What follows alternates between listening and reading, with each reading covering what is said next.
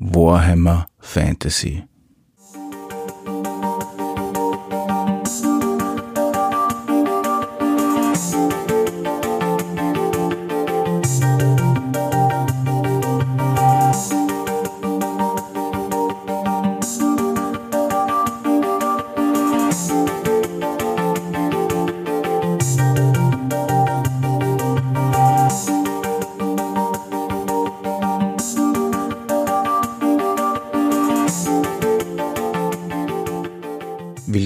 Zur heutigen Episode des Drachentöter Podcasts.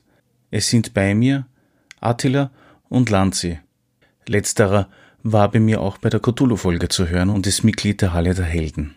Und los geht's. Heute mit dem Lanzi und mit Attila. Ja, Warhammer ist erstmalig auf Deutsch rausgekommen 1986 in, vom Games Workshop, beziehungsweise 97 auf Deutsch vom Schwarzen Einhorn. Dann weiterführend von Feder und Schwert, beziehungsweise Heidelberger und Cubicle 7 bzw. Ulysses. Was brauche ich grundsätzlich dazu? Ein Spielleiter gehen wir davon aus, dass wir brauchen. Ich selber kenne ja das System eigentlich überhaupt nicht, bis auf einmal, wo ich Mitspieler war. Wir haben diverse Würfel braucht. Um was geht es eigentlich bei Warhammer? Naja, grundsätzlich äh, braucht man von den Würfeln her zehnseitige, zumindest für die älteren Editionen. Für die dritte Edition von äh, Fantasy Flight Games äh, benötigt man diese Custom Dice, die mit den eigenen Symbolen. Und jetzt für die vierte Edition von Cubicle 7 ist wieder der übliche zehnseitige Würfel vonnöten. Sprich, 100-seitiger, zehnseitiger. Und ähm, ja, die Charaktere sind eigentlich äh, wie in einem traditionellen Fantasy-System durch die Bank zu finden, eigentlich, je nachdem, was man irgendwie machen möchte, kriegerisch eher oder eher der Gelehrte.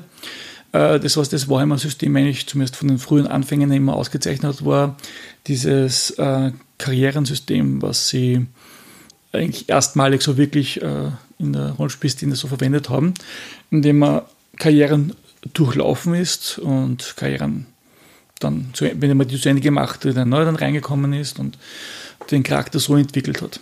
Also das war was, was so damals eher nicht so gebräuchlich war und auch, dass das Kampfsystem recht unerbittlich war. Also da hat man schon durchaus mit ein, zwei Schlägen mal außer Gefecht bzw. tot sein können. Das war halt einfach auch vor allem von den Deontere-Regeln, vor allem wenn man ein bisschen höheren stufigen Charakter gehabt hat, da hat schon ein bisschen gedauert, bis einmal so ein Charakter runter getrefferpunktet wurde. Aber bei äh, Warhammer war das immer relativ äh, schnelle und Angelegenheit, wenn man dann aufgepasst hat und entsprechend sich angestellt hat. Das haben wir die zwei Sachen, die das einmal grundsätzlich das System ausgemacht haben, jetzt mal das Alleinstellungsmerkmal sozusagen. Die Hintergrundwelt selber ist eine mittelalterliche Welt, die kurz vor dem Übergang zur Renaissance steht, die von allen möglichen Feinden und, und dunklen Mächten bedroht ist und in der es auch diverse, äh, je nachdem, in welchem Zeitpunkt der Geschichte man sich dann befindet oder spielen möchte, auch einige größere Konflikte gerade im Hintergrund stattfinden oder kurz äh, vor dem Stattfinden sind.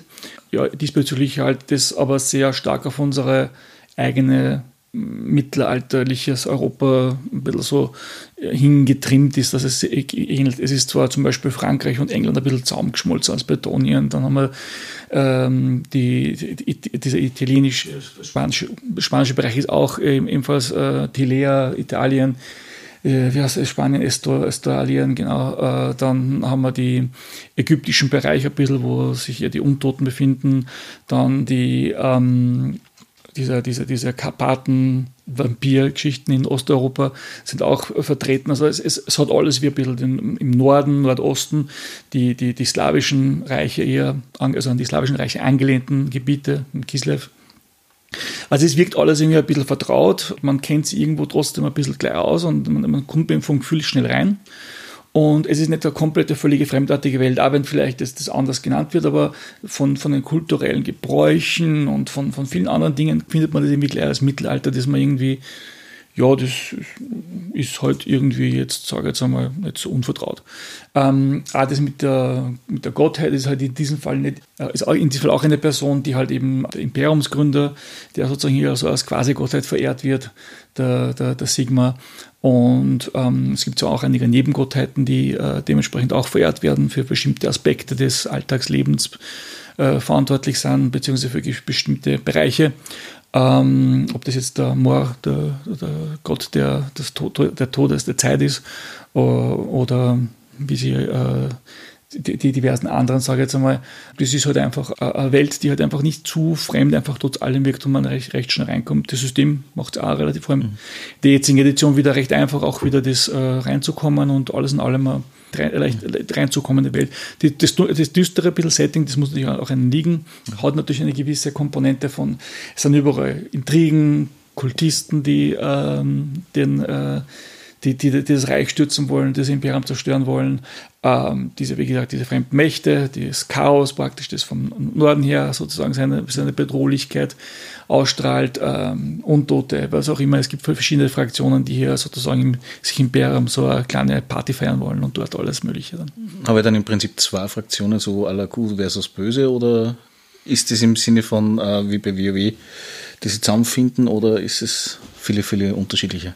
Ähm, in Wirklichkeit muss man sagen, die, die Welt ist sehr dreckig ja. und, und deswegen auch sehr düster. Also es ist eher das, das finstere Mittelalter, mhm. eben aber an, immer an dieser Stelle zur Erleuchtung. Und es gibt, könnte man fast sagen, eigentlich fast drei Fraktionen, die so relevant sind. Ähm, es gibt so quasi die, die guten Völker, das sind eben die Elfen, die Hochelfen aus Ulthuan, es sind die äh, Waldelfen, es sind zu einem gewissen Grad auch die Zwerge und natürlich die Menschen, also Bretonia und das Imperium, wobei das Imperium eigentlich sehr oft der Ausgangspunkt ist. Das ist sehr auch in Richtung, ja, fast, fast äh, deutsches Reich gewissermaßen im Mittelalter, also dieses römische Reich deutscher Nation hat sehr stark angelehnt mit einem sehr starken Gott-Imperator. Das war eben der erste Imperator, der es gegründet hat, der Sigma, wie du schon gesagt hast ähm, aber eben auch mit etwas Steampunk dabei, also mit Dampfpanzern und dergleichen Dinge, das war sehr stark bei den Zwerge verlagert ist. Das würde jetzt zu sagen, sind eher die, die guten Völker. Es gibt dann eher so die klassisch bösen Völker, das sind eben die Vampirfürsten, das sind die Camry, die eben sehr stark in dieses ägyptische Thema haben mit Untote, mit Skelettkriegern und es gibt natürlich auch von Necrons, also von der, von der eisigen Wüste gewissermaßen, gibt es dann die Dunkelelfen, die auch sehr klassisch eigentlich so die Bösewichte sind. Das ist das böse Pendant zu den zu die normalen Hochelfen aus Ulthuan. Ähm, es gibt dann noch einige Nebenfraktionen, wie zum Beispiel die Oger, die halt mehr so bestialisch sind und die Echsenmenschen äh, von Lustria, die eigentlich jetzt so weder gut noch böse so in richtig sind, die verfolgen mehr einen eigenen Plan, die sind sehr stark an Inkas und Azteken und so weiter angelehnt. Aber was so die große dritte Fraktion ist, eigentlich neben Gut und Böse, ist das Chaos. Also die, die Warhammer-Welt existiert sozusagen, weil es im, im Norden, also am Nordpol quasi, gibt es ein ehemaliges, eine Art Sternenportal, das von einer älteren Rasse, die großen Alten in dem Fall, erschaffen wurde, oder die Älteren, glaube ich, hassen es. Ähm, wo eben die Echsenmenschen sozusagen die letzten Nachfahren oder die letzte Dienerspezies sind. Und äh, da ist eben durch eine Fehlfunktion ist das Ganze, also strömt dort reines Chaos aus. Äh, das Chaos wird durch vier Gottheiten, also eigentlich vier plus eine Gottheit manifestiert.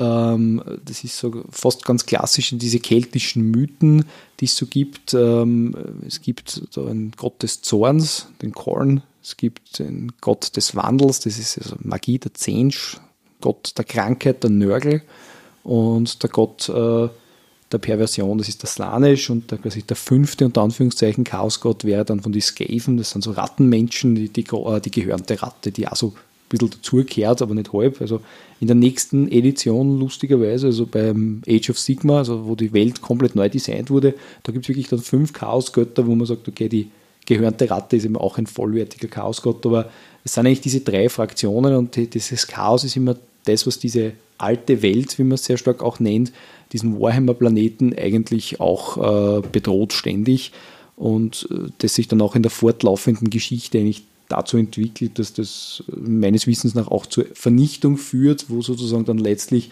von den Herstellern, also Games Workshop, die ja jetzt sekundär äh, für Rollenspiele verantwortlich sind, sondern primär für das Miniaturenspiel, ähm, wo das dann eben gewandelt worden ist, wo man quasi vom klassischen Warhammer Fantasy das Ganze, diese Wandlung dann vollzogen hat zum Warhammer Age of Sigma, wo es zurzeit noch kein Rollenspiel gibt. Aber jetzt nochmal grundsätzlich die Welt komplett neu designt wurde. Ich weiß nicht, ob mal ein Rollenspiel herauskommen wird. Das wisst ihr wahrscheinlich mehr. Äh, geplant ist von Cubicle 7 ein äh, Rollenspiel zu diesen, äh, in diesem Zeitalter. Äh, Soulbound, glaube ich, soll das heißen, wenn ich mich nicht ganz täusche. Mhm. Insofern interessant, weil dadurch die, die Welt um einiges größer wird.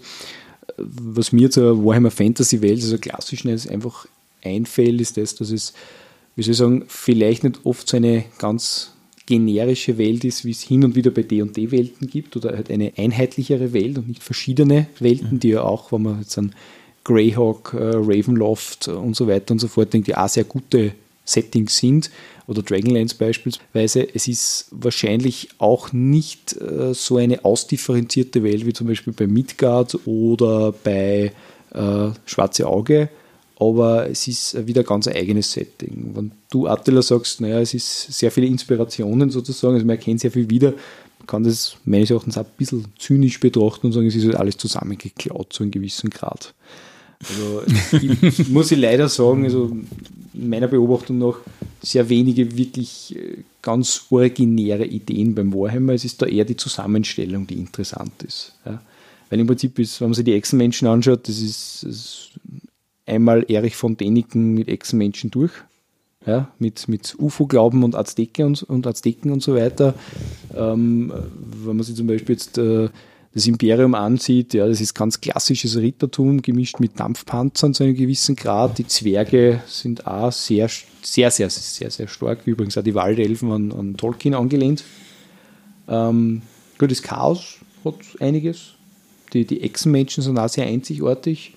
Bei die Zwerge die Slayer, das habe ich jetzt auch noch in keiner anderen Art und Weise so gesehen. Ähm, ansonsten, gerade was Bretonia angeht, ich meine, da gibt es im Prinzip die Tafelrunde mit Robin Hood und äh, sämtlichen anderen Mythen in dieser Richtung, halt das Ganze ein bisschen auf Französisch getrimmt, äh, entsprechend die Hand. Ja. Aber warum jetzt gerade die Slayer? Weil die Slayer, das ist also eine spezielle äh, Unterart von die Zwerge, äh, mir, die jetzt so aus anderen Rollenspielen, aus anderen Fantasy-Settings nicht bekannt ist. Also wie ich damals das erste Mal auch in die Setting-Bücher vom Warhammer Fantasy eingelesen habe, da habe ich immer was mit was verbinden können. Habe ich gesagt, okay, Bretonia, das ist Tafelrunde und Robin Hood zum Beispiel. Oder Imperium, das ist jetzt Römisches Reich deutscher Nation, plus eben Dampfpanzer. Ja. Zwerge, das ist sehr stark in Richtung Steampunk mit ganz klar diesen, diesen äh, Designrichtlinien, die man eigentlich sehr stark aus Herrn der Ringe kennt, zum Beispiel. Wie gesagt, Ex-Menschen, das war einfach diese alles, was Inka, Azteken, Maya hergeben, plus Saurier in Wirklichkeit. Und äh, bei den Skaven, also bei diesen Rattenmenschen und auch bei gerade die Slayer-Zwerge, da habe ich eigentlich jetzt kein Pendant dazu gefunden, so richtig. Mhm. Ja, Technologie mit Mittelalter gibt es ja sehr selten in Wahrheit. Zumindest in die Rollenspiele. Bei den Computer braucht man nicht reden. Naja, eben, wie, wie, wie der Hans gesagt hat, das ist halt mehr so ein bisschen Richtung Steampunk, beziehungsweise die, die, die Zwerge, die halt eben diese mechanischen Fähigkeiten und dergleichen haben. Und ähm, das, das ist einfach das. Aber es ist bei äh, Warhammer einfach die, die Gesamtheit, die Mischung, die das einfach mhm. ausmacht und die das dann irgendwie ganz, vielleicht die Einzelkomponenten, äh, wie du gesagt hast, äh, gut, gut, geklaut, aber das, was dann einfach wirklich äh, diese, diese Mischung und das alles, wie das zusammengeht und das passt einfach alles gut zusammen, ähnlich wie bei, wie, wie bei, wie bei Shadowrun, wo einfach die Magie und die Technik gut zusammenkommen, das passen da einfach die, die Teile irgendwie zusammen. Ja, heißt das aber dann im Endeffekt, dass die Zwerge die einzigen sind, die sowas wie Technologie nutzen? Am stärksten zumindest. Also Dampftechnologie äh, und um das geht es meistens, Dampf und Pulver, also Schusswaffen wird am, am, stärksten mit die Zwerge. Also das muss man auch dazu sagen, wenn ich sage jetzt, äh, äh was ich, Römisches Reich deutscher Nation, also klassisches Rittertum, auch mhm. mit, mit entsprechend Gralsrittern und so weiter, was ja schon fast wieder eher Bretonia ist. Ähm, das gemischt mit Dampfpanzern, das ist jetzt schon sehr weit ausgeholt. Also gerade der Dampfpanzer ist sicher da ein bisschen ein Unikum.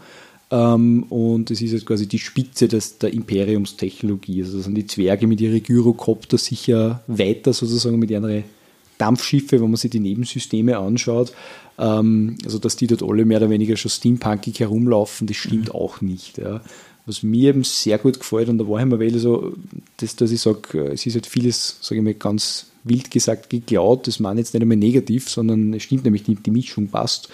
Und was mir bei Warhammer und letztlich auch dann bei Warhammer 40.000 sehr gut gefällt, ist das, dass man immer so ein bisschen das Gefühl hat, das System nimmt sich nicht ganz ernst. Also es ist schon stellenweise so, so sehr over the top, dass man schon wieder denkt, das ist ja fast jetzt nicht lächerlich, aber so fast ein bisschen zynisch und das, das hat was. Also das spiegelt sich auch in der Welt wieder, gewissermaßen. Das, das gefällt mir sehr gut. Also diese, diese leicht äh, übersteigerte negative Grundeinstellung, die man hat, weil in Wirklichkeit ist es nur eine Frage der Zeit, bis quasi alles, alles vom Chaos verschlungen wird und das, das Imperium ist eh von den Skaven unterwandert und wann nicht von den Skaven, dann von irgendwem anderen und, und, und die Elfen stehen kurz vom Untergang und es hat jeder so seine eigenen Probleme. Also das finde ich auch wieder spannend und das, das kann man, finde ich, in dem Rollenspiel sehr gut verkörpern. Ja.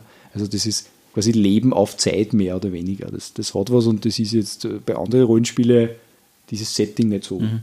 Und es stimmt schon, die, die, die Mischung macht es. Ja. Wobei man, ich sage jetzt ganz ehrlich, man, man möge mich nicht so viel dafür geißeln. Ich bin jetzt nicht so der Riesenfreund von, äh, von, von Shadowrun, weil ich halt eher die, mein Cyberpunk gern von der Magie trenne ja, und nicht alles auf einen Haufen gehaut habe. Nur als System, das muss man so sagen, also so wie es Shadowrun macht, ja, wenn es jetzt nicht vielleicht mein favorisiertes System ist, ist einfach klasse. Ja, gibt's, und das ist bei Warhammer auch so. Also bei Fantasy. Bei, bei manchen Systemen passt es und bei anderen passt es einfach mhm. nicht. Und bei Warhammer ist definitiv, wo eben diese ganze Mischung passt, wo man, jetzt muss man sagen, dass die, die ganze Technologie und alle, alles jetzt im Abenteureralltag jetzt auch nicht so markant ist. Das Markanteste sind vielleicht äh, Feuerwaffen, die mhm. hat es bei uns im Spätmittelalter eigentlich im BCM A gegeben.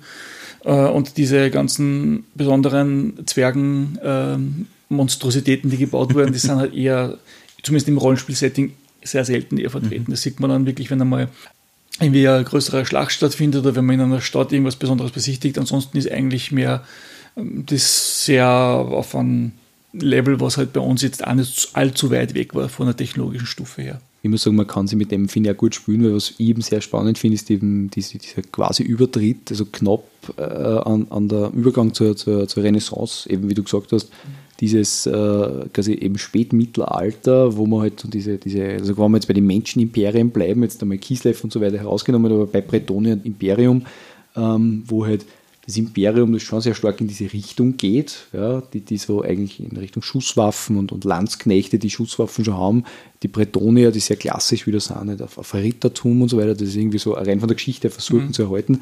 Und ich glaube, mit dem, mit dem kann man sehr ganz gut spielen jetzt in, in, der, in der Kampagne oder im Rollenspiel. Also ich muss leider sagen, ich, ich habe mich auch mal daran versucht, ja, ähm, ähm, mehr oder weniger ein, ein, Abenteuer für Warhammer Fantasy zu schreiben, bis heute noch nicht fertig geschafft, aber mein, meine Idee war einfach zu sagen, es werden da Leute angeheuert für ein Projekt der, ich weiß nicht, wie die, wie die heißen, der Technikus-Gilde, glaube ich.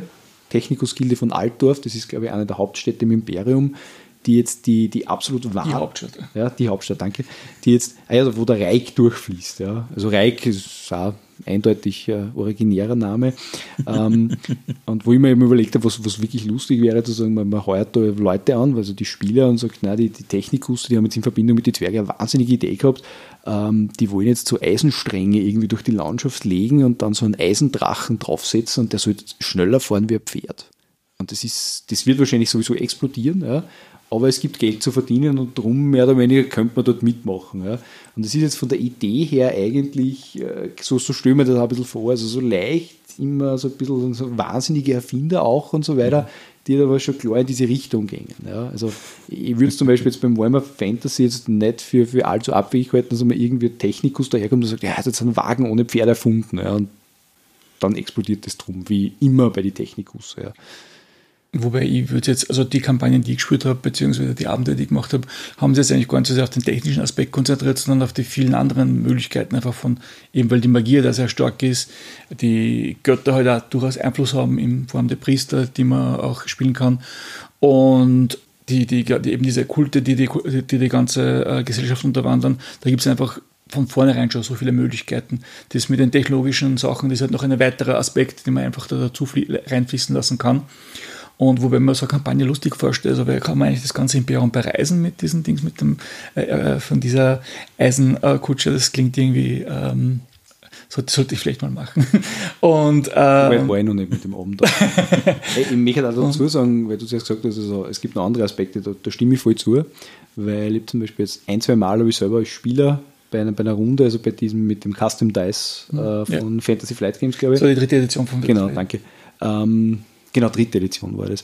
Da habe ich einmal mit und da habe ich zum Beispiel immer eigentlich jetzt einen nicht technologischen und auch nicht magischen Charakter mhm. gespielt und ich glaube auch einmal und darum war es eben auch so ein Slayer-Zwerg. Ja.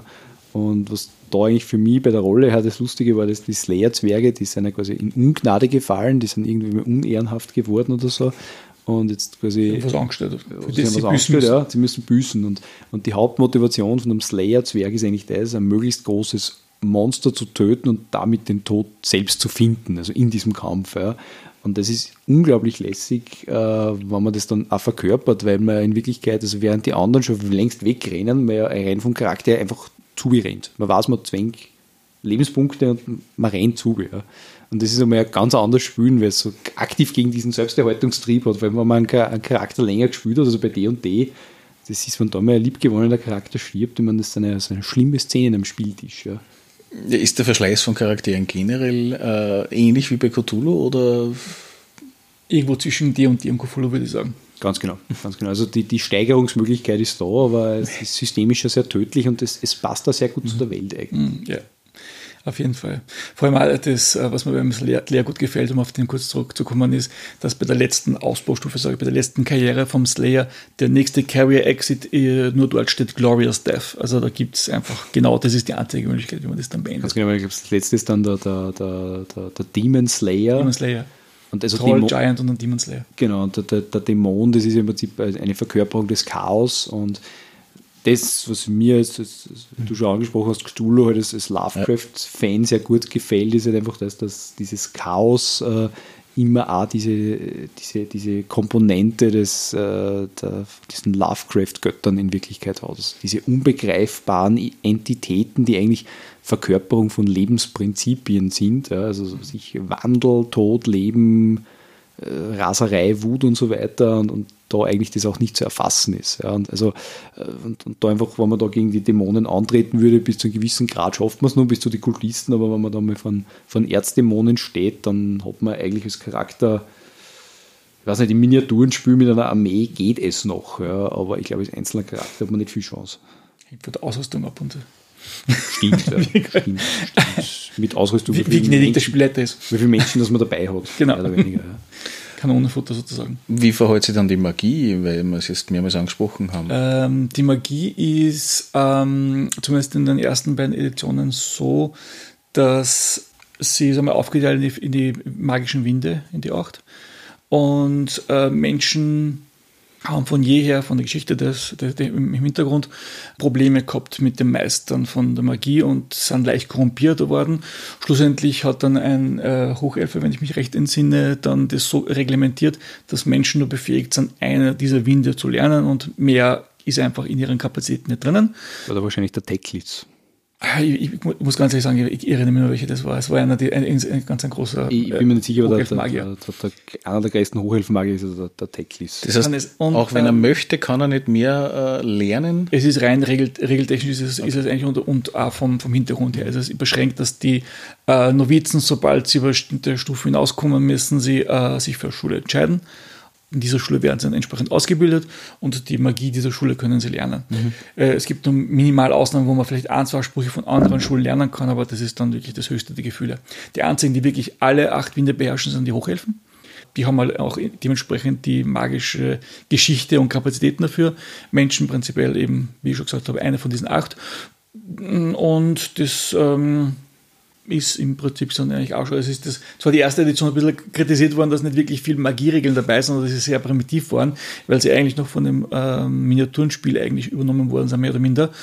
Aber in der ähm, späteren zweiten Edition haben sie eigentlich schon recht gute äh, Ausbaustufe erreicht, die eigentlich ganz brauchbar Das heißt, äh, Magie ist, oder die Magienutzung ist dann per se eigentlich dann böse, wenn ich das ist so interpretiere. Nicht böse, aber ähm, zumindest nicht gut. Genau, unter Vorsicht zu genießen und sie hat natürlich äh, den, wenn man die Kontrolle ein bisschen darüber verliert, und es gibt ja immer die Möglichkeit, Insanity-Punkte zu sammeln, äh, wenn man sich der Magie zu sehr verschreibt, beziehungsweise zu äh, mächtiger Magie wirkt oder einfach, einfach einen, sehr schlechten Wurf hinlegt bei der Magie. Äh, das, ist, das, heißt, wenn ich jetzt einen, einen Zauber wirke und ich verhau den, dann passiert dann in der Regel dann.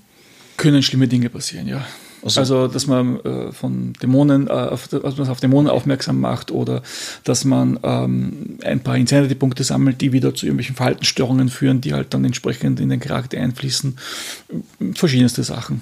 Also generell muss man sagen, dass, dass Magie im Warhammer Fantasy Universum eigentlich jetzt nicht so was ist, so ein Commodity oder so fast ein Ausrüstungsgegenstand, wie man das manchmal bei D&D sieht, also wo dann einfach die Feuerbälle außergläschen und so, sondern es ist immer was, was Gefährliches. Es wird auch meines Wissens noch in der Hintergrund, also Zauberer sozusagen werden respektiert, aber letztlich gemieden. Ähm, und, und es hat immer schon doch immer diese, diesen leichten Hang auch in Richtung eben Chaos. Also ich mache etwas auf mich aufmerksam. Ja. Das Ganze ist meines Erachtens dann beim Warhammer 40.000 nur mehr verwirklicht, wo im Prinzip Magie über Psionik letztlich funktioniert, also das Nutzen von Chaoskräften. Das ist damit die Winde ist das anders. Also die mhm. zapfen, mhm. glaube ich, nicht direkt das Chaos an, ähm, aber also gerade im Warhammer 40.000 ist das nur mehr sozusagen mit, mit diesem Chaos, das eben auch dort als, als feindliche Entität gibt, eigentlich nur mehr verwoben. Da ist es eben mit die Winde, geht es nur. Ja, ja da geht es vor allem auch, nachdem die Hochelfen das auch verwenden und so. Da ist zwar verwandt zum, äh, zum, zum Chaos und das ist ein Teil von, von, von allem ein bisschen, aber es ist in, in, in 40 Cases viel mehr in Richtung Chaos getrimmt, das ist schon, ja. Das ist wirklich eine reine chaotische Energie, die äh, auf jeden Fall von den Menschen die Finger lassen sollten. Und hier ist es halt eben so, äh, wie, wie der Lanzig gesagt hat, dass das durchaus die, die Magier jetzt nicht mehr mit den Missgabeln und mit den Fackeln ver, ver, vertrieben werden, aber es wird ein gebührender Abstand äh, äh, ge, gezollt, beziehungsweise sie haben sich auch viel schon zu oft in Schlachten bewährt, viel zu oft praktisch, wo einfach ähm, dem, dem Imperium als Ganzes geholfen wurde und deswegen haben sie einfach einen grundsätzlichen Respekt in der generellen Bevölkerung. Wenn auch gefürchtet, wenn auch etwas respektiert, aber. Oder das heißt, das ist jetzt nicht so der klassische weise alte Mann, der dann irgendwelche Aufgaben vergibt, sondern eher so der klassische Kampfmagier. Genau, eher weniger. Es, es, es, gibt mehr Geschichten in, oder Abenteuer in Warhammer, die darum gehen, dass irgendein äh, Magier zu weit sich hinausgelehnt hat und wahnsinnig geworden ist und irgendwelche schlimmen Dinge anstellt, mhm. als der weise Magier, der die Abenteuer rausschickt. Das ist eher ein seltener Fall in äh, Warhammer beziehungsweise bezieht sich diese, diese Magie ja sehr stark auf, auf, auf eben äh, jetzt äh, Elfen und Menschen. Mhm. Ähm, während zum Beispiel die Zwerge ja eher in Richtung Runenmagie gehen eigentlich. Mhm. Das ist regeltechnisch, also zumindest im, äh, im, im äh, Miniaturensetting ist das ja gefürchtet, die, die, die Runenmagie in Wirklichkeit. Also da sind schon einige Dinge auch wieder gerade gerückt worden, weil es von beiden sich ja nicht gut waren.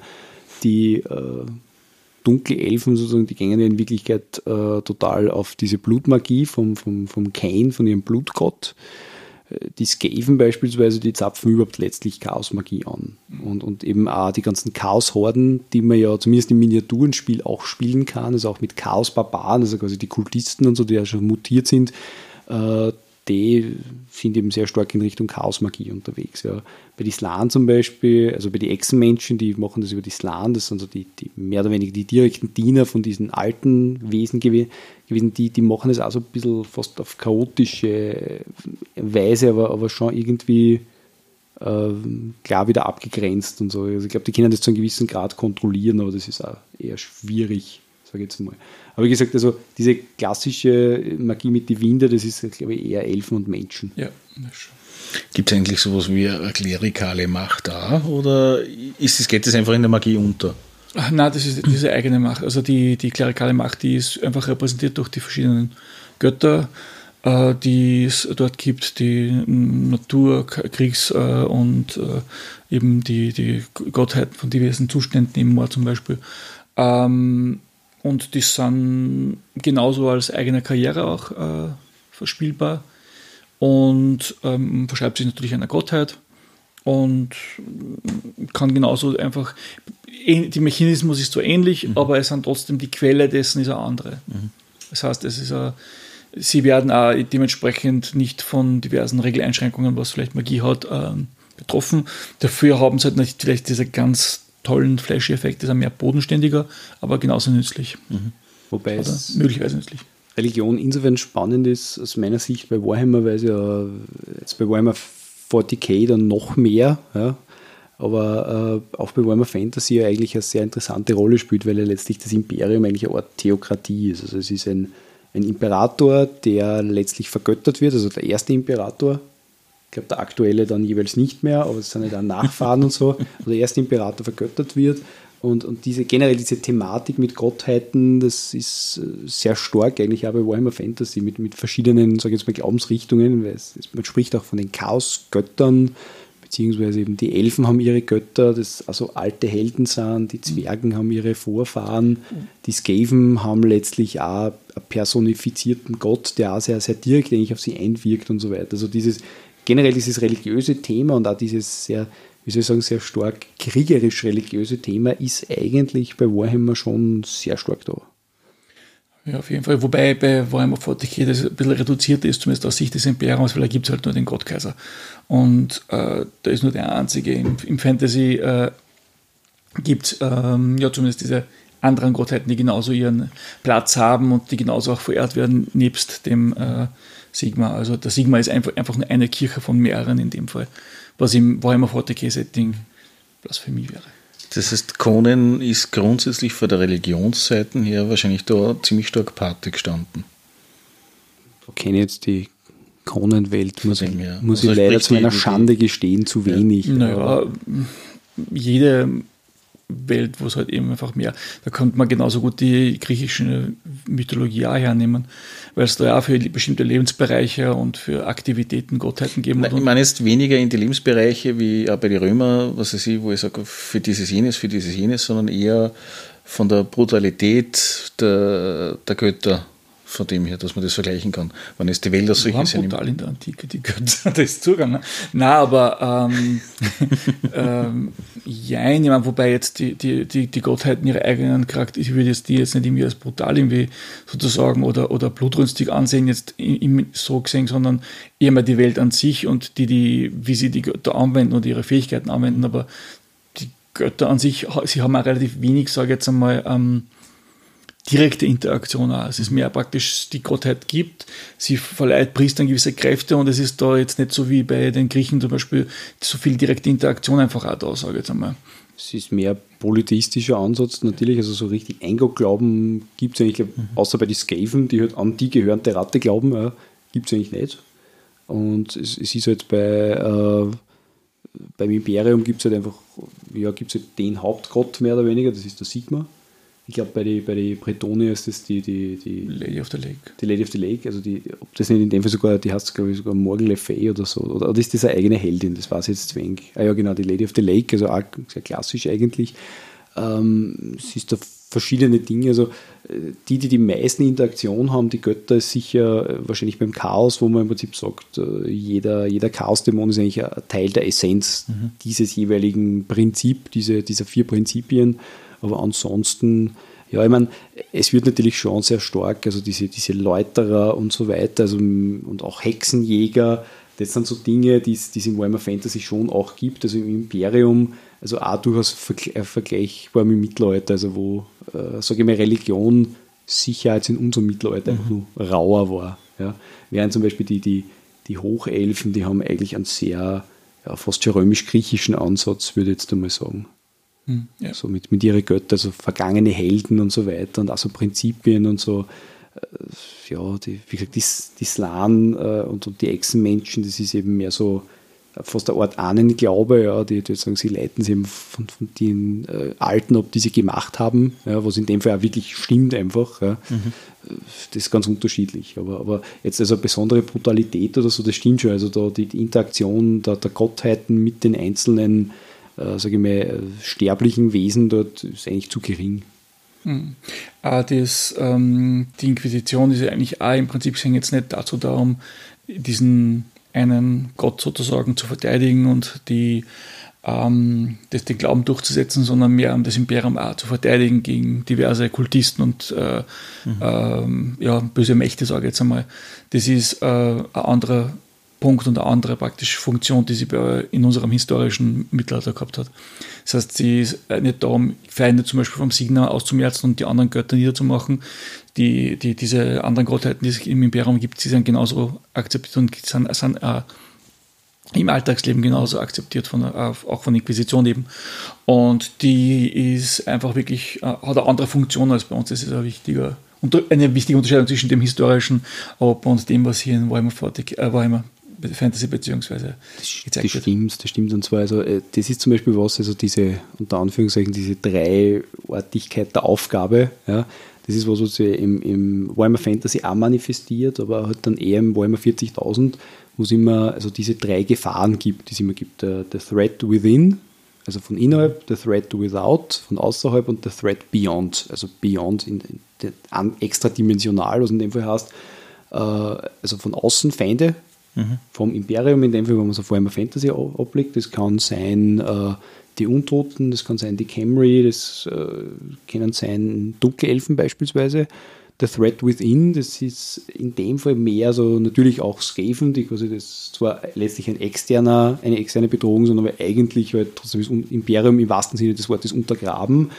Aber da eigentlich die Hauptsache ist, bitte? Mutanten. Mutanten, ganz genau. Das ist eigentlich die Hauptsache. Also die, die Inquisition, und da sind wir schon fast wieder beim Threat Beyond, also das Chaos. Ja. Die, die Chaosmale sagt man ja dann, sowohl im Fantasy wie im 40.000, äh, wo es im Prinzip darum geht, dass man, dass man Mutanten erkennt, also Andersartige, äh, die eben sehr stark damit am Chaos-Einfluss verbunden werden. Das stimmt schon. Es ist eigentlich die, die Hauptaufgabe von der Inquisition, nicht so sehr die, die Verteidigung des Glaubens, wie es das bei uns war, also das ist die Herstellung des Glaubens unter brutale Mittel, sondern eigentlich zu schauen, wo gibt es äh, Einflüsse, die halt auf einer fast magischen Ebene daherkommen. Ja. Das heißt, das Chaos ist eigentlich immer die treibende Kraft für Konflikte in Wahrheit dann. Das heißt, untereinander die Parteien. Direkt oder indirekt mehr oder ist weniger. Ein, ist ein sehr wichtiger Faktor auf jeden Fall. Aber es ist ein essentieller Faktor in Wahrheit dann. Das Thema ist das, dass äh, meines Erachtens im Warhammer schon immer klar gemacht wird, also man kann mit anderen, egal wen, kann man sich letztlich zu einem gewissen Grad verbünden, aber nicht mit dem Chaos. Also das ist eher so das, das Problem, was ich sehe. Ja. Ich meine jetzt mhm. Skaven und so weiter wird auch schon schwierig, mhm. aber trotzdem, also sich Imperium, Bretonia, Hochelfen, äh, Zwerge mhm. geht noch. Echsenmenschen wird dann schon schwierig, aber ginge auch noch. Äh, theoretisch bei einem gemeinsamen Feind wahrscheinlich sogar die Dunkelelfen und die Waldelfen, aber Chaos schwierig. Wobei es gibt sogar Abte, wo man mit einem Skaven Unterführer irgendwie da so verhandeln muss und mit dem irgendwie ähm, auf einen grünen Zweig. Man, man kann natürlich umbringen, aber das macht das Abenteuer natürlich dann schwieriger, aber es ist zumindest die Option da. Und, ähm, aber wie du gesagt hast, also es gibt gewisse andere Chaosmächte, wo das einfach keine Option ist. Das stimmt, das stimmt. Wobei das, das Lustige ist ja eigentlich das, dass es ja nicht nur das Chaos gibt als, als Chaosmacht in Wirklichkeit, sondern eigentlich auch die Skaven, die letztlich das Chaosmacht ableiten und äh, obwohl nicht sehr bekannt und ich glaube im, im Rollenspiel de facto auch nicht, nicht relevant, sind zum Beispiel die Chaoszwerge. Also das ist, äh, das ist, wenn man sich die Entwicklung anschaut von Warhammer Fantasy und dann auch in weiterer Folge von Warhammer 40k, ähm, dass sich äh, Games Workshop immer wieder ausprobiert hat mit gewissen, sage ich mal, Randfraktionen, die dann im Wesentlichen wieder untergegangen sind. Also zum Beispiel eben die Chaoszwerge. Das ist mir ein Hintergrund entwickelt worden, aber in Wirklichkeit äh, hat man das dann im Wesentlichen nicht mehr weiter verfolgt. Also, wobei ich die Chaoszwerge wieder sehr interessant gefunden habe, weil es, ein sehr äh, interessanter Ansatz war. Also nämlich jetzt nicht klassisch irgendwelche bösen Zwerge, sondern es ist einfach vom Chaos verseucht man hat dort im Prinzip diese, diese kalte Industrialisierung und diese Mechanisierung auf die Spitze getrieben und gleichzeitig hat man einer rein vom Geschichtlichen her einen fast babylonischen Hintergrund, also mit, einem, mit einer Stiergottheit und so weiter mhm. verliehen, was ich so auch noch nicht gesehen habe. Haben wir visuell so ausgeschaut. Haben wir visuell so ausgeschaut und das war nicht schlecht und es, ist, es gibt da gewisse also Fanwerke und so weiter, also äh, muss man sagen, der, Minotaurus sehr stark drinnen war in Wirklichkeit das war schon interessant, aber das ist nie wirklich weiterverfolgt worden. Es ist nur dann interessanterweise gibt es das noch äh, bei Dreadfleet. Also Dreadfleet ist ein Miniaturenspiel, ähm, wo man im Prinzip mit, mit Schiffe sozusagen das untereinander. War vor vier, nein, vor acht Jahren oder sowas. Vor acht Jahren, genau. Ja. Und da zum Beispiel ist dann ein, ein Schiff, also eines der Schiffe ist mhm. zum Beispiel dann wieder Chaoszwerge. Also hat einige von diesen Fraktionen, die man sonst fast mhm. nie sieht, haben es dort dann hineingeschafft eigentlich. Ja, was, ich, was ich wieder sehr interessant gefunden habe, weil es das Universum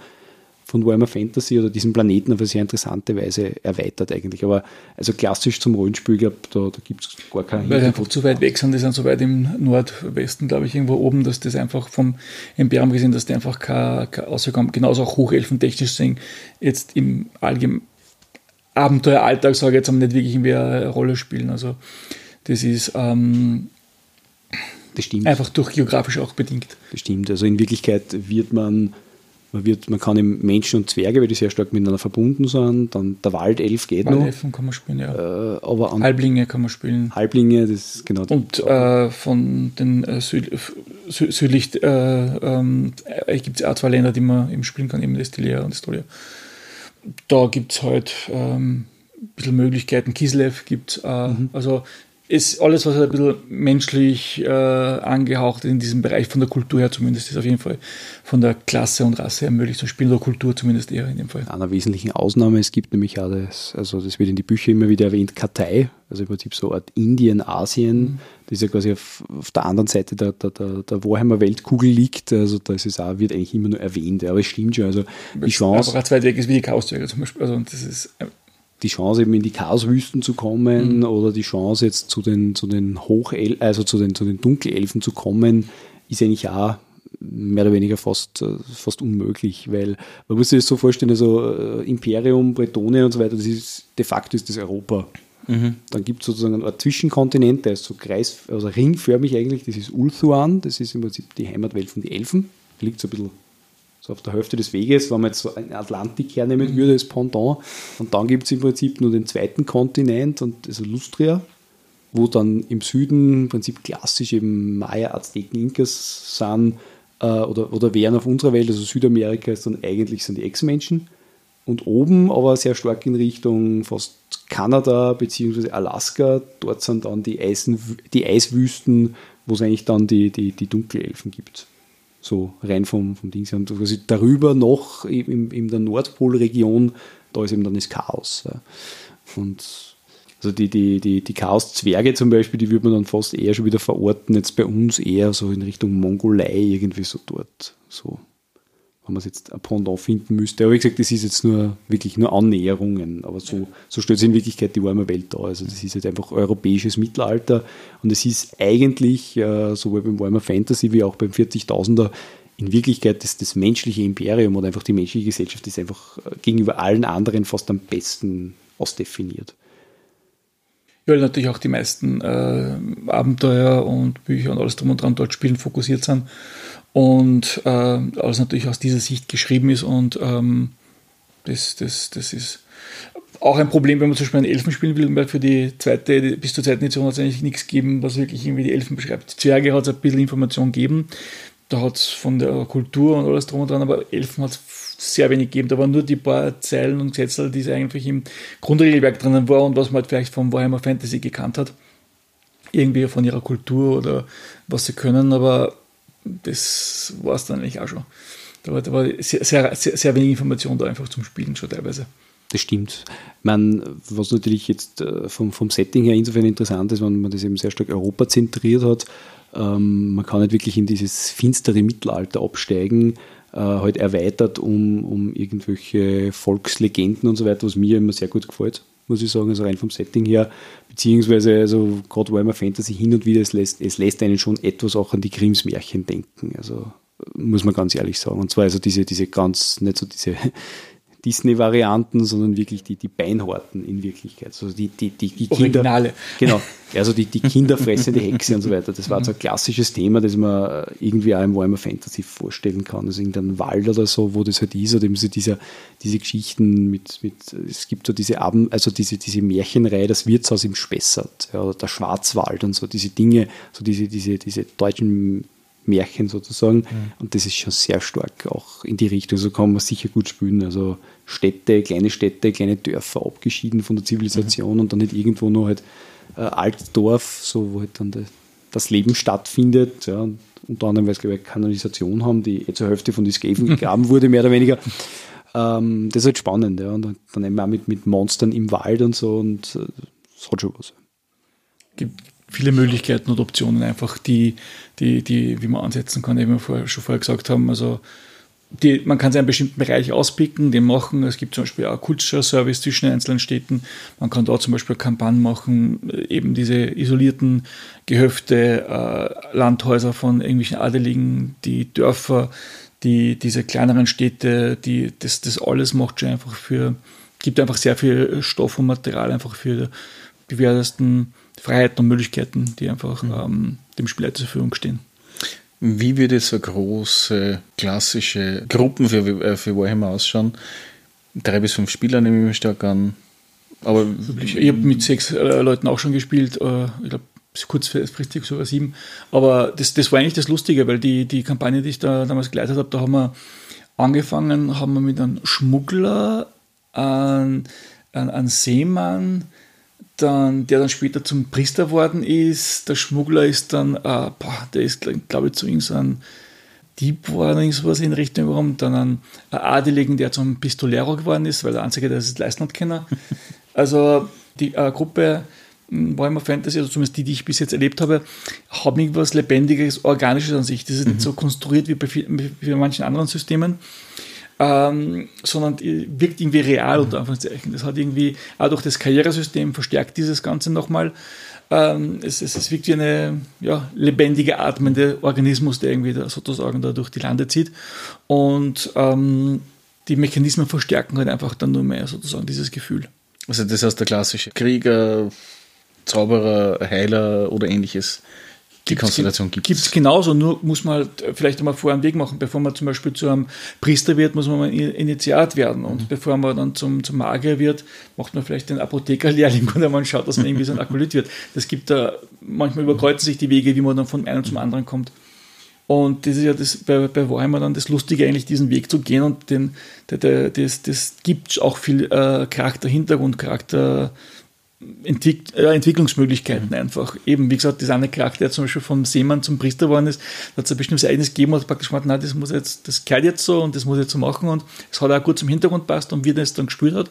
Und das, das ist etwas, was halt einfach von, wo die, wo die Mechanismen einfach vom Spiel das, das unterstützen. Mhm. Und das ist, finde ich halt einfach, obwohl es eigentlich ein relativ betagtes und altes System ist jetzt von grundsätzlichen her, hat es trotzdem sehr viele Mechanismen, die einfach das Rollenspiel gut unterstützen und die das äh, und die, die, Ideenfindung für die Spieler einfach erleichtern, woher der Charakter, was er macht und wo will er hingehen. Mhm. Ich denke mal, dass das äh, was ein Vorteil ist. Ja. Es ist, ist so ein bisschen, und ich ziehe da bewusst jetzt den, den Vergleich zur siebte See, und zwar jetzt zur ersten Edition, weil das ist die, die ich kenne. Die zweite habe ich leider noch nicht gelesen. Da ist es letztlich auch so ein bisschen, also man hat verschiedene Nationen, man hat gewisse Berufe, die sind aber auch nicht zu so viel, aber die auch bei Karrieren aufbauen, also dass sogar zweimal der gleiche Beruf trotzdem ganz andere Fähigkeiten ergeben kann. Also ein Karrieresystem auf jeden Fall geschickt. Und, und das ist auch was, was ich, muss ich ganz ehrlich sagen, jetzt äh, bei Warhammer Fantasy durchaus vorteilhaft finde, ist eben die, die Problematik, eine andere Spezies zu spielen. Weil ich beobachte das schon, es gibt äh, viele Rollenspiele, wo es halt sehr einfach ist, sie einfach über Spezies zu definieren und da quasi ein Klischee dann herzunehmen. Also gerade bei klassischer Fantasy, das ist einfach, ja, ich bin ein Zwerg oder ich bin ein Elf und äh, der ist jetzt der Priester und der ist ein Heiler und das, das war dann, das ist in einem Wort erklärt. Ja. Ich glaube, äh, bei Star Wars, wo es halt einfach ganz viele verschiedene Spezies gibt, da ist das sicher ganz ausgemaxt. Mehr oder weniger, da definiert man sich halt über das.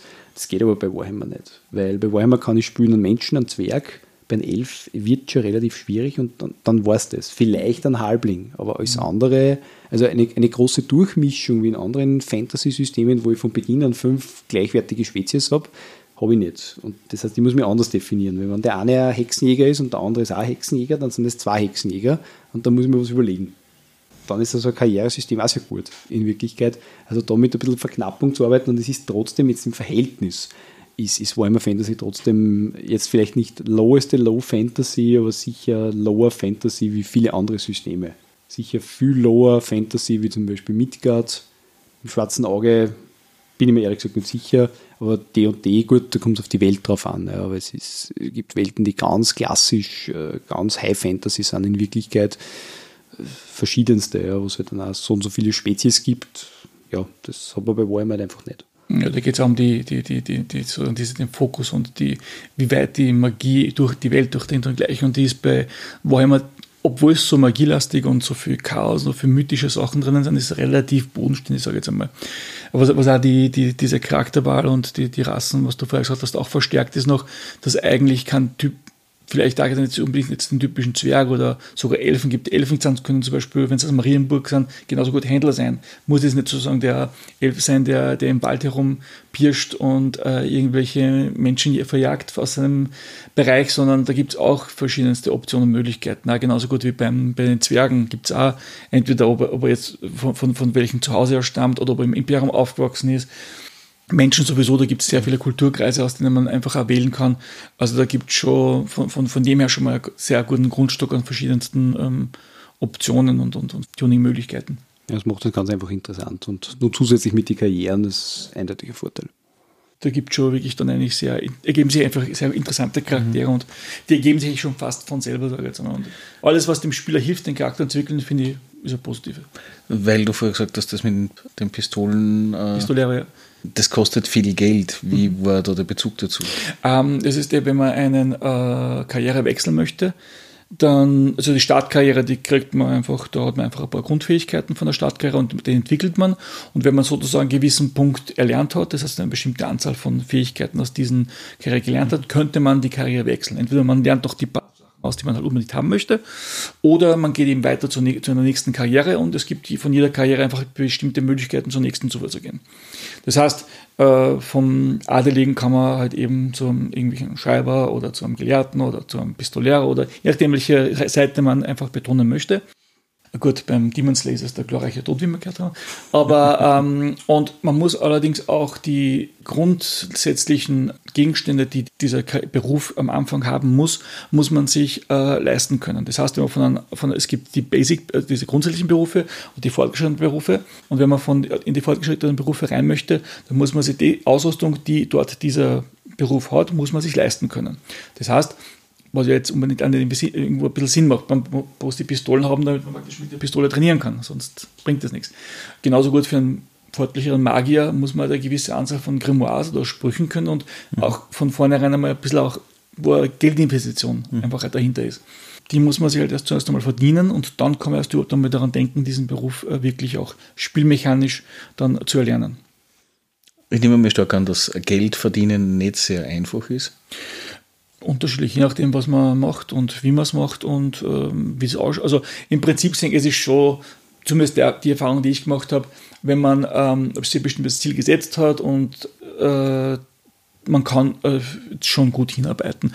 Ansonsten schiebt man halt vielleicht einen kleinen Beruf ein oder redet mit dem Spielleiter oder schaut, wo die Herkunft ist. Und wenn man von vornherein zum Beispiel mal eben einen Adeligen macht und der hat ganz andere vielleicht Beziehungen und dergleichen und so, da kann man schon im normalen Spielverlauf, wenn jetzt die Gruppe nicht wirklich irgendwie oder der Spielleiter irgendwie Umweg nimmt, sollte sich die Geldmittel eigentlich dann für das mhm. arbeiten lassen. Aber natürlich gibt es manche Berufe, für die man ein bisschen mehr Geldmittel braucht. Mhm. Zum Beispiel für einen plattenhanisch gerüsteten Ritter, der um, muss ein bisschen Geld in die Hand nehmen, damit er entsprechend die Voraussetzungen erfüllt. Das ist einfach zu der damaligen Zeit sehr, oder in dieser Welt halt und mhm. auch von unserer historischen Welt her sehr teure Angelegenheit gewesen. Genauso ist es eben auch im Warhammer Fantasy. Und ähm, man muss das Pferde halten können, die Rüstausrüstung muss man sich leisten mhm. können und das wird einfach so repräsentiert durch diese Geldmittel, die man einfach einsetzen muss.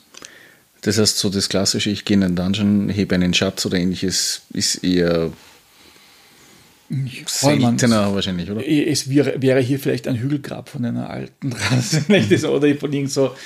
Das, das, Grundprinzip in einen Dungeon rein, wie ich schätze, äh, kann es genauso gut auch im Warhammer ja. geben. Das ist jetzt, jetzt rein vom Grundprinzip. Mhm. Das ist, wie gesagt, auch äh, eine, eine Sache des Splitters, je nachdem, das ist aber jetzt nicht nur im Warhammer Fantasy, sondern in jedem System so, je nachdem, wie er die, die, die Belohnungen ein bisschen äh, schraubt, kann man natürlich das mhm. schnell oder langsamer machen mhm. lassen. Wir haben jetzt sehr viel über Völker, Fraktionen und ähnliches gesprochen. Was ist eigentlich jetzt mit dem Tierrecht? Das klassische Tierrecht gehen wir davon aus, dass es ähnlich ist wie auf der Erde oder ähnliches? Äh, ja, natürlich. Also von angefangen von den Nutztieren über Pferde, Schweine, äh, alles klar. drum und dann, ja. Aber und, äh, besondere Tiere, so das klassische Monster oder ähnliches, wird dann eher wiedergegeben durch die anderen Fraktionen oder Völker oder gibt es eigentlich, sage ich jetzt einmal, schon, aber sehr wenig und sehr rar. Es gibt ja genauso gut diese Würmer, Drachen und dergleichen, aber das ist eher was absolut Seltenes und eher was im, vor allem der, der, der durchschnittliche imperiale Bewohner, glaube ich, eher selten zu Gesicht bekommt.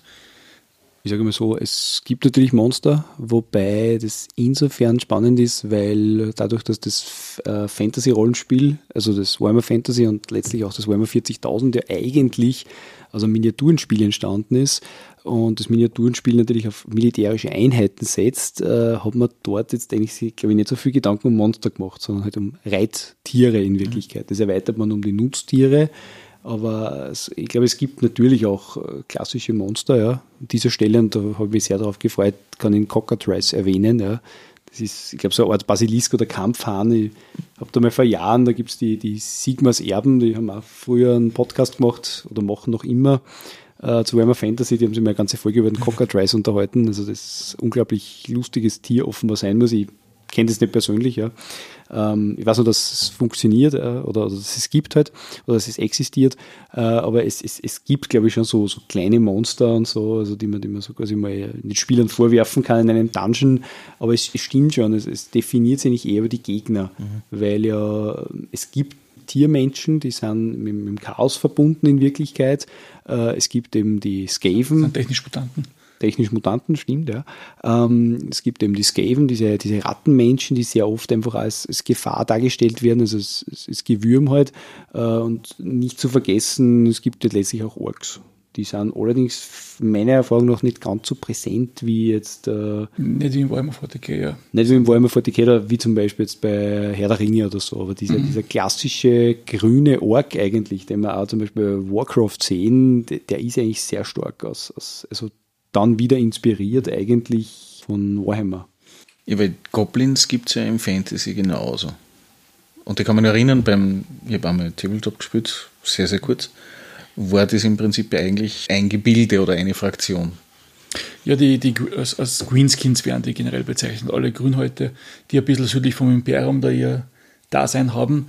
Aber die sind hauptsächlich, es gibt immer wieder Überfälle und Einfälle der, der Orks äh, auch zu Zeiten von Sigma ist ja, äh, ist ja eigentlich gerade zu dieser Zeit äh, sozusagen berühmt und bekannt geworden, wo es eine große Schlacht gegeben hat, wo die Zwergen und die Menschen gemeinsam da gegen die Orks gekämpft haben. Und also, Am Schicksalsberg oder so wahrscheinlich. Genau, das sind falsches System. Aber das ist ähm, äh, Black Fibers. Aber die, ähm, die aber die, die, diese, trotzdem ist es ein bisschen weniger, je nachdem, wo man ist im Imperium bei den äh, ersten, also zumindest von, den, von der ersten und zweiten Edition in den meisten Amtern ist eher mehr um die Chaos und den Feind vom Innen gegangen. Mhm. Ähm, hat auch eine Moving-Kampagne Kassen, die erste größere Kampagne, die zusammenhängende Geschichte erzählt hat, was zur damaligen Zeit auch eher sehr eher Novum war. Ähm, und deswegen gibt es, wie gesagt, sie gibt es, aber je nachdem, wo man sich halt im Imperium befindet, welche Art von man macht, kann man die mehr oder weniger einbinden. Das heißt, je weiter im Süden man vom Imperium ist, umso mehr Zwerge und Orks hat man, die ein bisschen vielleicht so mehr klassischere ähm, äh, Fantasy-Kost in dieser Hinsicht, währenddessen halt eher im Osten hat man die Vampire oben mehr so diese Chaos- beziehungsweise diese slawische Mythologie-Gegend äh, und ja, und im, im Osten eher so Bretonien beziehungsweise die Marienburg und Elfen Bereiche, also eher. Das heißt, man hat da schon ein bisschen einen, Fokus, den man setzen kann. Und entweder man bereist halt das ganze Imperium im Zuge der Kampagne oder fokussiert sich auf einen bestimmten Bereich. Es liegt dann an der Gruppe und dem Spielleiter, je nachdem, wie man das setzen möchte. Es gibt zum Beispiel auch die, die im Süden vom Imperium so, so, so diese kleinen Prinztümer, die halt immer wieder so, so was wie kleine Mini-Stadtstaaten sind. Und, und da kann man zum Beispiel auch eine ganz eigene Kampagne machen, dass zum Beispiel die Spieler versuchen, sich eins zu eins zu sichern und das abzusichern gegen Orks und gewisse anderen marodierenden äh, Banden beziehungsweise gegenüber Konkurrenten. Und äh, ist auch ein, ein, ein, Fokus, den man setzen kann. Also man kann da je nach Laune und Geschmack da äh, einfach seinen Fokus setzen. Wobei man muss sagen, also die, die, die Greenskins, also Grünhäute, wo eben äh, Orks, Goblins und generell orkoide und goblinoide Lebensformen dazugehören, wenn man es mal so sagen kann. Ähm, die die gibt es, glaube ich, als Fraktion, also mit einem eigenen Armeebuch auch, äh, sowohl bei Warhammer Fantasy wie bei Age of Sigma. Ähm, aber stimmt schon, also von der Geschichte her, glaube ich, sind es weit nicht so ausdefiniert. Wenn man sich dem gegenüber die, die Orks anschaut, äh, also die Ork-Horde, den War, wie man so sagt, äh, im Warhammer 40.000, also wo, wo, wo man sich wirklich vom Games Workshop eine, eine, ganze Biologie dahinter überlegt hat. Also wie das funktioniert, ein ganzes Ökosystem, das hat man auf jeden Fall nicht. Also da ist einfach, das existiert halt und aus. Aber das ist generell, muss man dazu sagen, also im, im Vergleich natürlich äh, Warhammer 40k das viel größere Universum und die haben einfach, weil es trotzdem mehr von einer Wissenschaft, also auf einer Science-Fiction-Ebene operieren, sie einfach für viele Dinge Sachen überlegt, die im Warhammer Fantasy eigentlich nie ganz klar erklärt worden sind. Ja, wobei die ersten Inkarnationen von Warhammer äh, 40k war es ja eigentlich auch noch so, da war ich ja relativ wenig Definition umrissen und da war viel einfach auch noch so, genauso wie, wie die ersten Teile halt von Warhammer Fantasy. Das ist überhaupt das Schöne, weil das, das erste Warhammer 40k hat, glaube ich, Rogue Trader kassen. Also, der Vollname Warhammer 40k Rogue Trader. Ganz genau. Und äh, ich glaube, die, die ersten Miniaturen es eigentlich gegeben bei, bei Star Quest, also der Science-Fiction-Variante von Hero Quest, wo man das erste Mal eigentlich Tyranniden gesehen hat und Space Marines. Und das Spannende war eigentlich das, dass äh, damals, wenn man sich die ganzen ersten Rogue Trader Editionen anschaut, da nicht die, die Rede war von, von Orks, sondern es war die Rede von Space Orks. Dann hat es auch mhm. gegeben die Squads, also mhm. Kurzbeine, glaube ich. Das waren die Space Dwarfs. Also da hat's, das haben wir eins zu eins umgelegt. Es hat auch nicht die Elder gegeben, wie sie jetzt hassen, sondern es hat die, die, im, im Grund, aber ganz am Anfang haben es Space Elves kassen.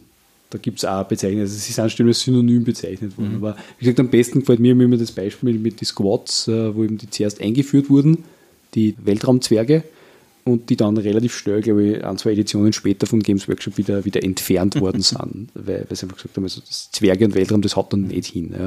Ja, also das war, Orks hat es interessanterweise nicht aufgemacht. Nein, es war nicht deswegen, es war hauptsächlich deswegen, weil die Orks halt einfach so ein bisschen eine komödische Einlage waren, ein bisschen auch irgendwo mit ihrer, sie haben ein bisschen einen humoristischen Einschlag trotz all dem. Bestimmt. Mit, mit, von der Art und wie sie mit den Dingen reingehen und umgehen.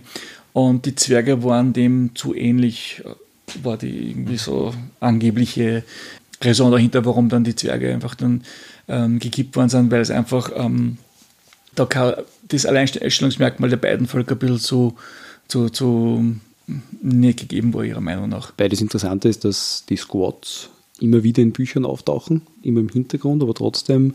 Und zum Beispiel, wenn wir jetzt bei Warhammer 40k, da gibt es ein, also das, das letzte Volk, was im Prinzip entworfen wurde, das letzte größere, waren die Tau, die so mehr sage ich mal, in Richtung Mech und asiatischer Raum gehen, von der Art und Weise her. Und da gibt es im Battlefield Gothic, das ist ein, ein, Seitensystem, wo man mit Raumschiffe kämpft und nicht mit den Miniat also nicht mit den mit die Einheiten selber. Die haben Verbündete und da gibt es die Demiurg. Und die Demiurg sind rein vom Hintergrund her genau wie die Scots. Also diese, diese mhm. Minenarbeiter mit Weltraum, Minenschiffen und so weiter. Das ist also sind, sind im Prinzip sind die Weltraumzwerge. Ja. Sind im Prinzip die Weltraumzwerge, ja.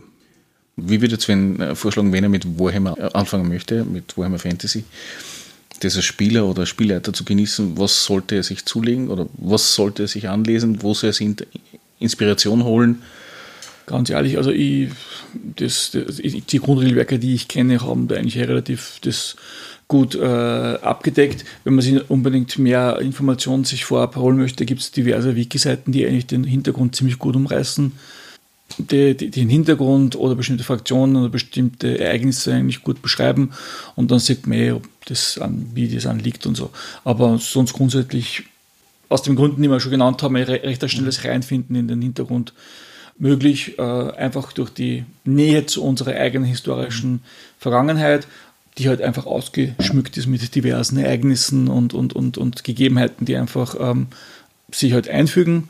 Und ja, also da, äh, gerade mit, mit, des, äh, mit Hilfe des Internets kann man da durchaus sehr viele Infos einfach von vornherein schon mal zusammentragen. Und es gibt auch sehr viele, also die, die gesamte Hintergrundgeschichte von Warhammer Fantasy und Warhammer 40k kann man online irgendwo äh, abrufen auf diversen Wiki-Seiten. Ganz genau, also es gibt A, Wikipedia das sowohl für Warhammer Fantasy wie Warhammer Age of Sigma wie auch äh, Warhammer 40k ist und das in Wirklichkeit alles abdeckt. Also es deckt die Rollenspiele ab, es deckt die Bücher ab, es deckt die Audiobooks ab, es deckt die Armeebücher ab, es deckt die Miniaturenspiele ab und das ist das Lexikanum. Also dort findet man alles. Also das, man kann das stundenlang lesen. Das ist eine eigene Wiki, das ist eine Community-Wiki, die sehr gut gepflegt ist. Ähm, und gerade jetzt, äh, also bei Warhammer Fantasy, mhm. das ist halt relativ abgeschlossen. Aber ich sage immer so, dass gerade bei Age of Sigma der, der, der Seiten kann man quasi beim Wachsen zuschauen. Also wie es herausgekommen ist, waren es nur sehr viel, also zwar Verlinkungen, die dann noch, noch nicht zu einem fertigen Artikel geführt haben, mittlerweile hat sich das massiv gebessert. Also mhm. da wird sehr aktiv daran gearbeitet und man, man sieht es wirklich und, und da erfährt man eigentlich alles. Also wenn man schnell einen Abriss auch der Geschichte haben möchte und so weiter, dann was ich jetzt gerade bei Warhammer Fantasy vom Imperium halt dort, das ist da, überhaupt kein Problem. Da muss man eher aufpassen, dass man von Informationsflut nicht erschlagen wird. Da muss man schon eher, eher, eher sich ein bisschen fokussieren und schauen, wo man hinschaut, genau. Und weil einfach wirklich so viel an, an, an Info einfach auf diesen äh, Seiten liegt, beziehungsweise eben auf der Lexikanum-Seiten. Klassisches Wikipedia-Syndrom in Wirklichkeit. Also man kommt vom Hundertsten ins Tausendste. Das ist, äh, ja, wenn man mal anschaut, also ja, mhm. total schnell und es ist auch sehr gut organisiert, finde ich. Also sehr gut verschlagwortet, sehr das gut stimmt, auch von den von die Fraktionen her und so weiter. Also man findet sie sehr gut zurecht. Ja. Welchen Charaktertypus oder welchen Held, wenn man Held sagen kann, habt ihr gespielt, beziehungsweise hat euch am meisten gefallen oder würdet spielen, äh, spielen wollen, weil was Besonderes dran ist? Die Antwort ist das Layer. Das, das habe ich mir gleich gedacht. Also ich würde sagen, dass das bei dir kommt. Ich bin, bin sonst eigentlich eher immer so der, der gerade im Fantasy-System eher immer der, der, klassische Elfenbogenschütze. Ja. Also das habe ich mir irgendwann mal angewohnt. Ähm, aber in Warhammer Fantasy, also finde ich einfach, allein aufgrund seiner Alleinstellungsmerkmale, äh, finde ich einfach in, in Dwarf Slayer einfach sehr interessant. Ähm, bei mir ist es schon ein bisschen schwieriger, weil ich einfach so viele gut gespielte Charaktere in, gerade in Warhammer Fantasy erlebt habe. Und deswegen das für mich ein bisschen nicht so eindeutig festzulegen ist. Ich habe einmal einen Charakter gespielt, der von einem, in der ersten Edition, der eben so ein Bierbrauer äh, Lehrling so ungefähr war, so ein Apothekerlehrling, der, der, der, das Einzige, was er können hat, war Bier brauen, sonst nichts im Prinzip sehen. Da waren die Fähigkeiten noch ein bisschen anders geregelt und dergleichen. Also er hat im Prinzip nichts kennen. Bei jedem Kampf, ich sage jetzt einmal, sofort ins Hose gemacht. Aber der war irgendwie sehr unterhaltsam zu spielen. Der hat natürlich darauf hingearbeitet, dass er mal, dass er, dass er mal so sich aus dem hinauswächst und dann mal so vielleicht auch mal doch Magier wird.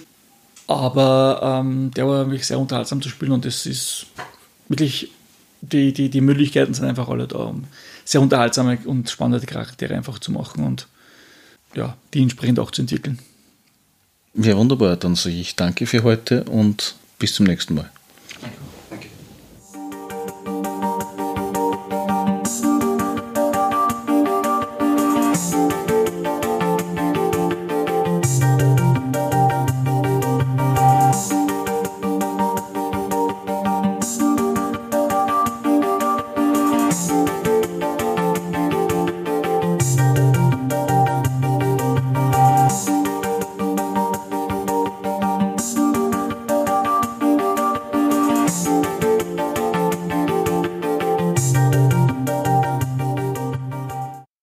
euch die Folge gefallen?